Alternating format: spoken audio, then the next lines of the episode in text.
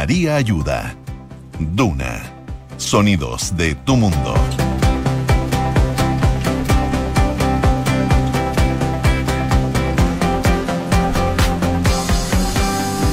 6 de la mañana con 30 minutos. Muy buenos días. ¿Cómo están ustedes? Bienvenidos a una nueva edición de Antes que nada aquí en Radio Duna, día viernes 31 de diciembre, último día del año. Y les cuento que en Santiago vamos a tener una jornada calurosa. 12,6 grados de temperatura a esta hora de la mañana, cielos totalmente despejados durante el transcurso del día. Y la máxima podría llegar hasta los 30. Una temperatura similar se espera para el resto del fin de semana que comienza con enero. En Viña del Mar y Valparaíso 11 grados máxima de 21, cielos despejados durante todo el día y también durante la noche. Así que buena noticia para los que viajan o los que viven en el litoral y quieren ver los fuegos artificiales que se van a realizar durante la noche del día de hoy, entre hoy día y mañana en el fondo. Y para los próximos días, en eh, Viña del Mar y Valparaíso, donde nos pueden escuchar en el 104.1, se esperan cielos eh, acompañados de algo de nubes, pero va a ir variando despejado durante la tarde y las máximas van a estar en torno a los 21 grados de temperatura. En Concepción, 10 grados a esta hora, máxima de 21. Despejado durante toda la jornada, pero durante la noche podrían volver las nubes a esa zona del país. Durante el fin de semana, las máximas van a estar en torno a los 18 grados de temperatura y puede que caiga algo de gotas durante la tarde-noche del domingo en Concepción. Donde sí va a llover durante todo el fin de semana es en Puerto Montt, donde nos pueden escuchar en el 99.7 11 grados a esta hora, máxima de 17. Cubierto entonces con bastantes precipitaciones de aquí al domingo según lo que nos indica la Dirección Meteorológica de Chile, con máximas que van a estar bordeando los 17, 18 grados de temperatura. 6 con 32, hacemos un resumen de las principales noticias que están ocurriendo en Chile y el mundo en los titulares.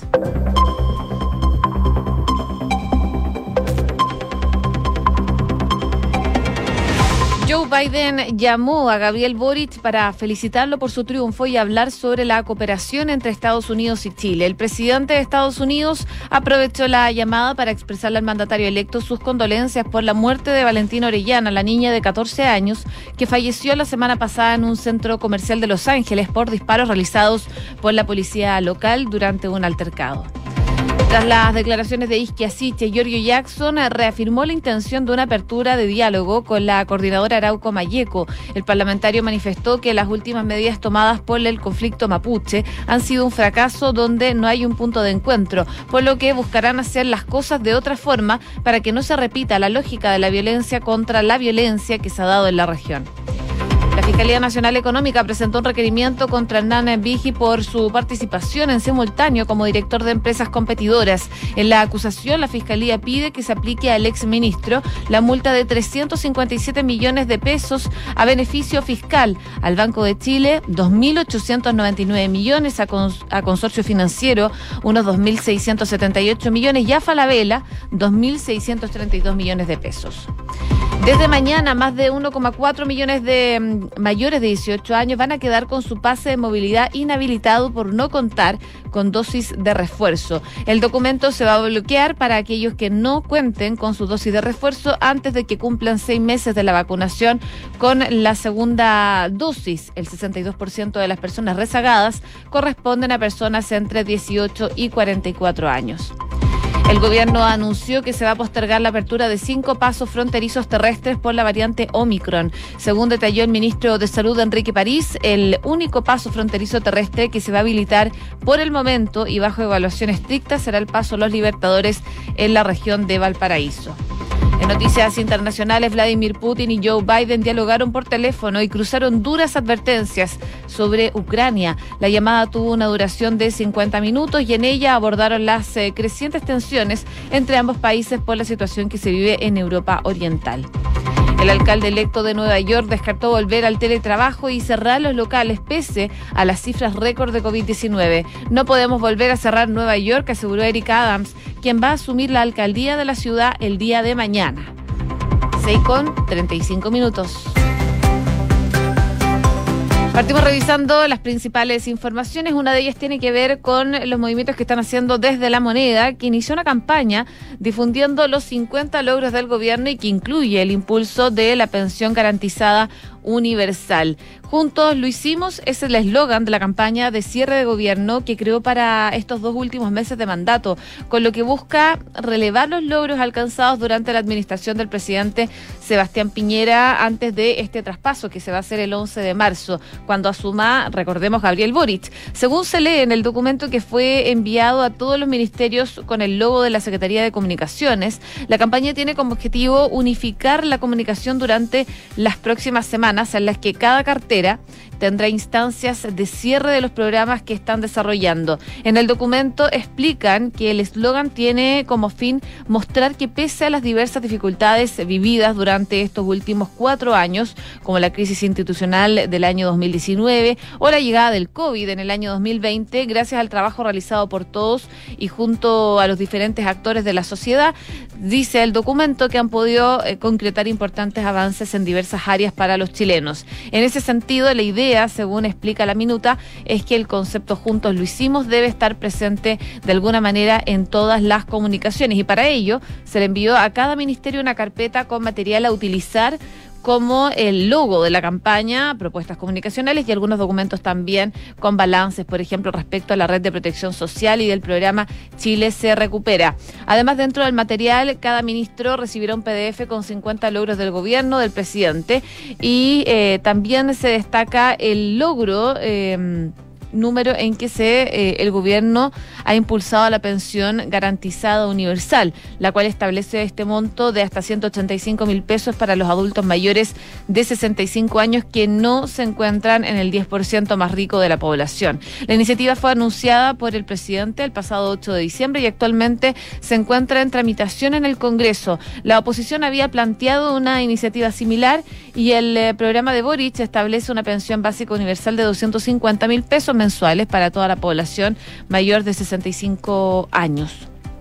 Otro logro, otro logro, digo, que menciona este documento sobre materia institucional es la promulgación del matrimonio igualitario. En materia de salud menciona la promulgación de la ley contra el cáncer y una política para rebajar el costo de los medicamentos. Una sección especial le otorga a la Araucanía, donde menciona que lograron poner en marcha el Acuerdo Nacional para el Desarrollo y la Paz y una inversión que supera los 8 mil millones de dólares para avanzar en reconocimiento y valoración de la diversidad incluyendo el nuevo feriado del Día Nacional de los Pueblos Indígenas.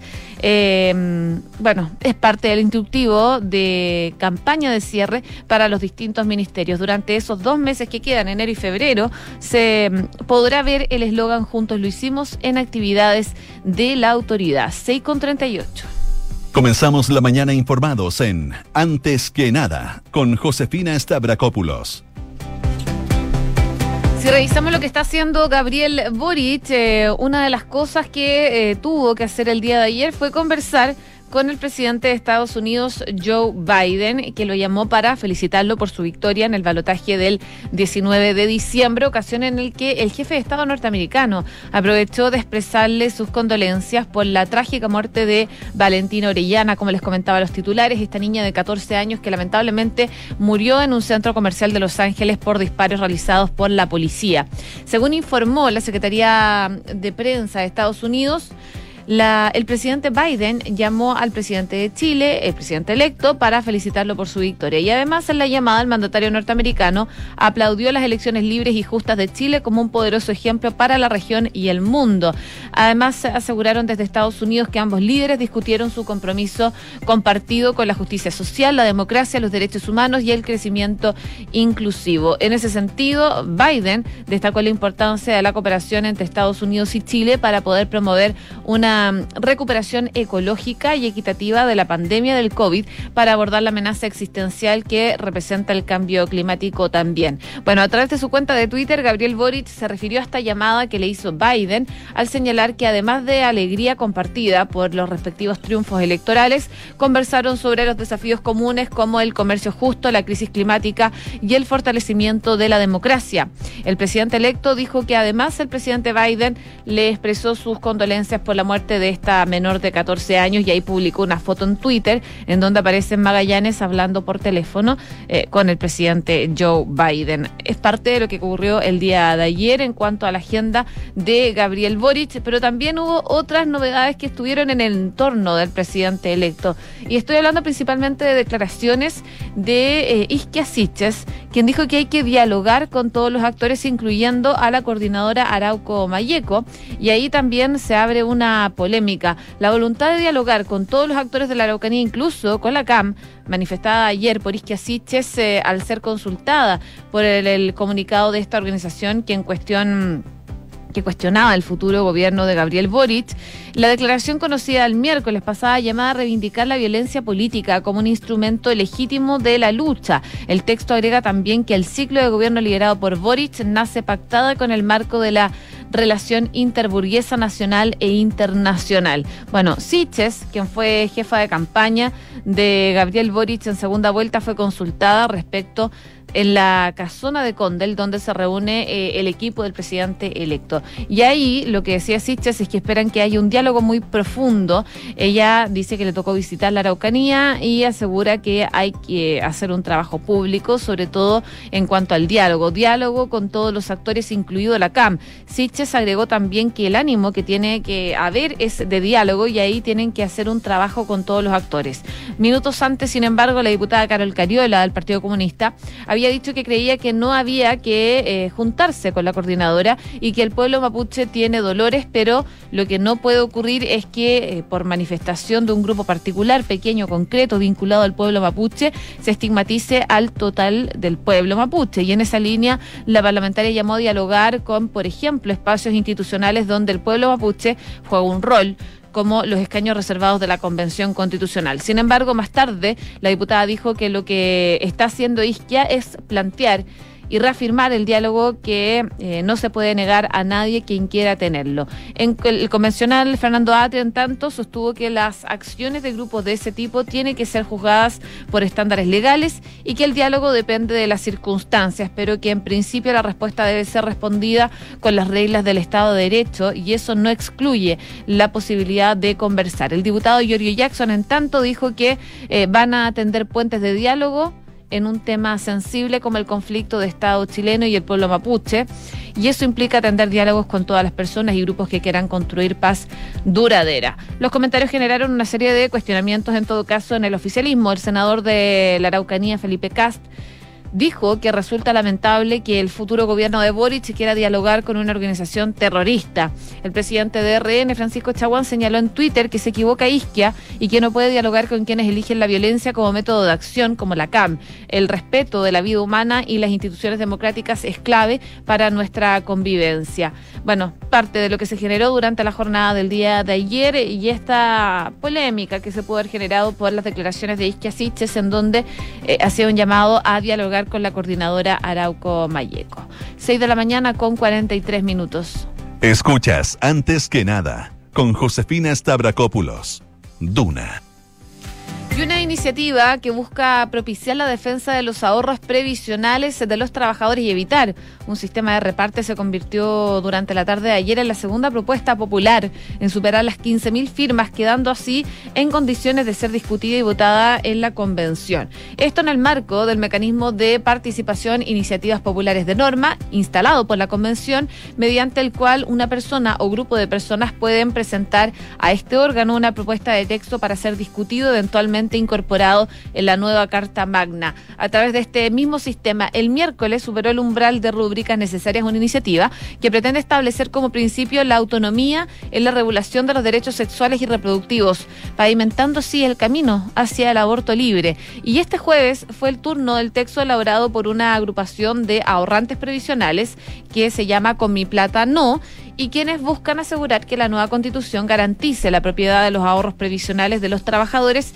y sus cotizaciones futuras, así como su eh, herencia. Al respecto, indican que muchos candidatos y parlamentarios han propuesto que el cambio para mejorar las pensiones de los trabajadores chilenos se produzca a costa de los trabajadores, que seamos nosotros los que financiemos las desigualdades del sistema proponiendo un sistema de reparto, es lo que dicen ellos, o componentes de reparto de cotizaciones o derechamente nacionales nacionalizando nuestros fondos. Elementos que han fallado en todos los países en donde se ha aplicado a causa del envejecimiento de la población. Y dicen, sin embargo, que esta iniciativa busca mejorar las pensiones y al mismo tiempo proteger el esfuerzo de miles de trabajadores y trabajadores. Son cuatro los puntos que destaca esta propuesta, que se garantice la propiedad de los fondos actuales y futuros y que estos sean heredables, que se consagre la libertad de elegir entre instituciones públicas o privadas, que el Estado vele porque hombres y mujeres reciban igualdad de pensión e igual monto ahorrado y que el Estado garantice una pensión básica universal financiada a través de impuestos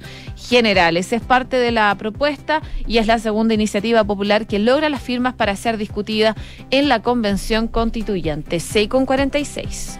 Estás escuchando Antes que nada con Josefina Stavrakopoulos en Duna. Y ojo con esta noticia, porque mañana, primero de enero, más de 1,4 millones de personas mayores de 18 años podrían ver su pase de movilidad inhabilitado, tal como fue anunciado por la autoridad sanitaria el pasado 29 de noviembre, con la llegada del año nuevo. Será requisito contar con la dosis de refuerzo antes de que haya transcurrido seis meses desde la vacunación con segunda dosis. En caso contrario, el pase, que permite la realización de una serie de actividades como viajes al exterior e internacionales, será bloqueado desde mañana. El documento solo volverá a estar activado cuando la persona se vacune con la dosis de refuerzo, considerando la mm, inminencia del plazo. Durante estos últimos días se han registrado largas filas en centros de vacunación. La máxima autoridad del MinSal dice que más de 190 mil personas recibieron ya su dosis de refuerzo y esto obviamente impulsado por la campaña que han hecho de el pase de movilidad. La subsecretaria de Salud Pública, María Teresa Valenzuela, en tanto detalló que si ahora se detuviera el proceso de vacunación, 1.494.000 pases de movilidad quedarían inhabilitados. El 62% corresponde a personas entre los 18 y los 44 años. Las autoridades detallaron también que hasta el 29 de diciembre cerca de 14 millones de personas cuentan con su esquema de vacunación completo y hay 14.284.000 vacunadas. Asimismo, informaron que hoy día viernes habrá 178 vacunatorios abiertos en la región metropolitana para que eh, puedan vacunarse antes de que venza el pase de movilidad. Y también hay otras novedades respecto a la situación sanitaria, porque dado al aumento de contagios eh, a nivel mundial y en Chile por la pandemia del coronavirus y, y por supuesto por la variante Omicron, ayer el el ministro de Salud anunció durante la entrega del balance COVID que se va a postergar la apertura de los pasos fronterizos terrestres que se habían anunciado el pasado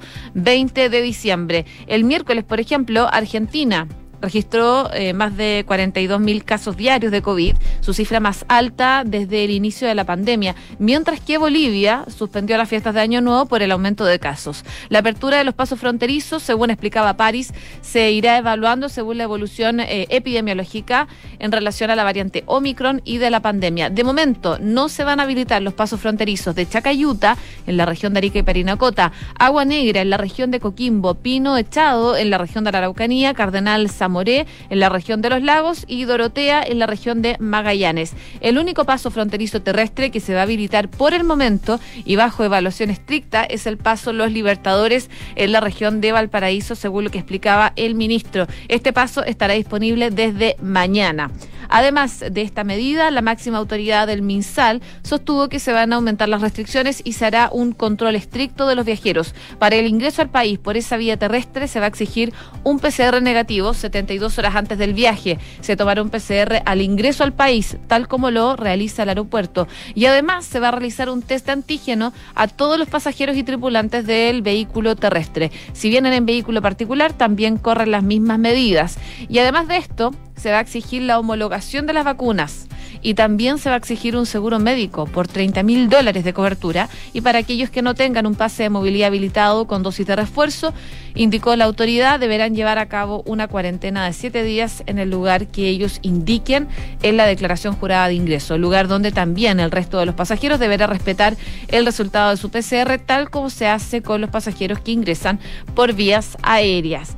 El ex subsecretario y decano de la Facultad de Ciencias de la Universidad Autónoma, Luis Castillo, sostiene que es una decisión correcta. Mientras más se restrinja la llegada de turistas, dada la alta tasa de contagios en países limítrofes, se retrasa la diseminación de casos activos. Si bien está abierto el aeropuerto, es más fácil trazar cuando los pasos fronterizos están menos abiertos y con una apertura total se pierde toda la capacidad de controlar estos posibles casos. 6 de la mañana con 50 minutos. Estás en Antes que nada con Josefina Stavrakopoulos. Duna 89.7.